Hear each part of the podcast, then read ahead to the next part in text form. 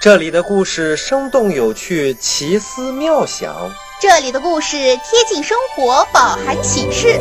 火火兔故事城堡即将开启。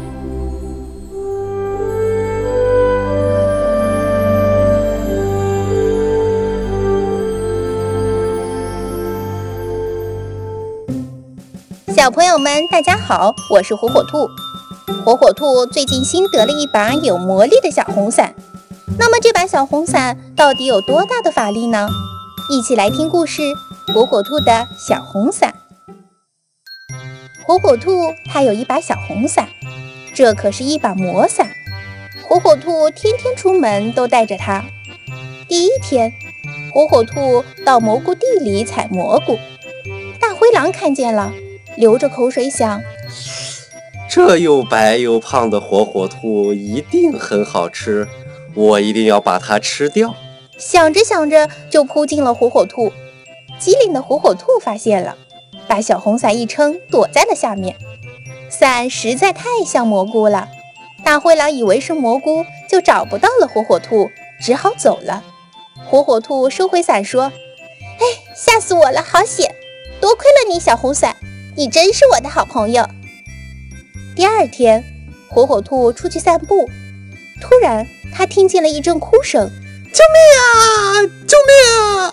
火火兔随着哭声走过去，来到了河边。哇，不好了！原来是小鸡掉到了河里。火火兔连忙拿出小红伞，把伞柄递给了小鸡，说：“小鸡，小鸡，你快抓好我，拉你上来。”小鸡说：“嗯，好。”说着，火火兔拉上了小鸡。小鸡非常感谢火火兔，谢谢你救我，谢谢。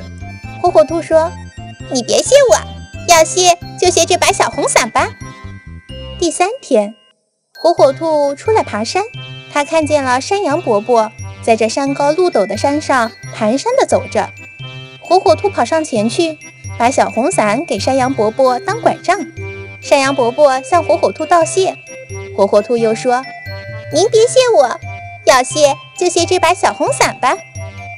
火火兔的这把小红伞真棒，能救人、帮人，还可以保护自己呢。小伙伴们都想拥有这样一把小红伞。小朋友们听完故事了，小红伞是真的有法力吗？其实啊，是火火兔的善心和聪明赋予了这把小红伞的魔力，让它变成了有魔力的小红伞。